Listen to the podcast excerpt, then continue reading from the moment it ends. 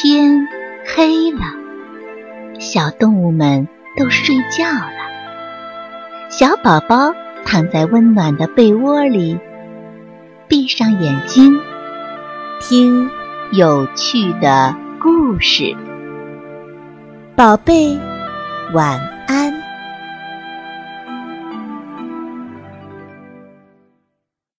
黑熊换鸡蛋。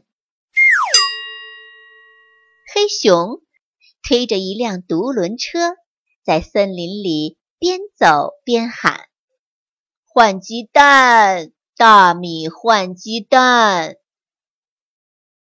哟，是黑熊啊！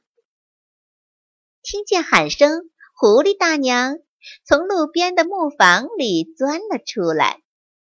她拦住黑熊的独轮车，解开车上的米袋子。看了看，说：“好米呀，怎么换呢？这袋子米要换一筐鸡蛋。”黑熊粗声粗气地回答：“好吧，你等着，我去拿鸡蛋来。”狐狸大嫂说罢，又钻进了木房子。站在路边的黑熊。这时，在心里悄悄地提醒自己：“黑熊啊，黑熊，人们都说狐狸狡猾，爱撒谎，爱骗人，和它打交道可得小心点呢。”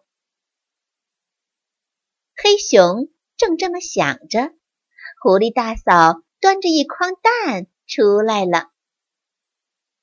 黑熊一看，咦，这蛋……怎么有大有小呢？大的比香瓜还大，小的比核桃还小。没等黑熊开口，狐狸大嫂就说了：“这大蛋呐是大鸡下的，小蛋呢是小鸡下的，没啥奇怪呢。”哦哦，是没啥奇怪的。黑熊挺不好意思的，说道：“不过，不过什么？”狐狸大嫂瞪了黑熊一眼，说：“看样子你还是信不过我，是吧？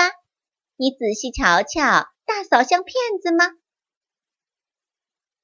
黑熊仔细一看，可不，狐狸大嫂系着白围裙，穿着红花袄。脸上笑眯眯的，一点儿也不像骗子。哦，好吧，好吧，换了。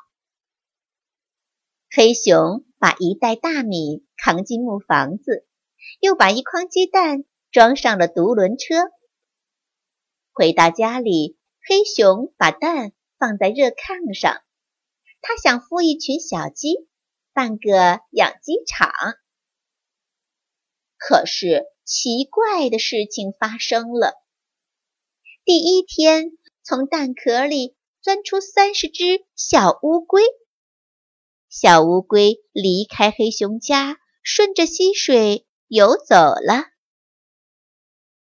第二天，从蛋壳里钻出六十条小青蛇。小青蛇哧溜哧溜爬上山坡，钻进草丛，不见了。第三天，从蛋壳里钻出九十条小鳄鱼，鳄鱼扑通扑通跳进湖里，再也不露面了。第四天，最大也是最后的一个蛋裂开了，从蛋壳里蹦出一只小鸵鸟。小鸵鸟对黑熊说：“有空闲。”到沙漠去找我玩哦，再见。说完，迈开长腿跑了。望着满炕的空蛋壳，黑熊气得扑哧一声笑了起来。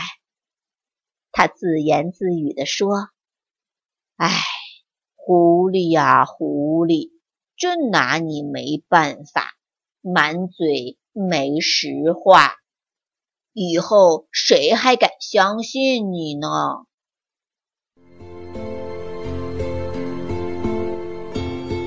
小朋友们，故事讲完了，该睡觉了，宝贝，晚安。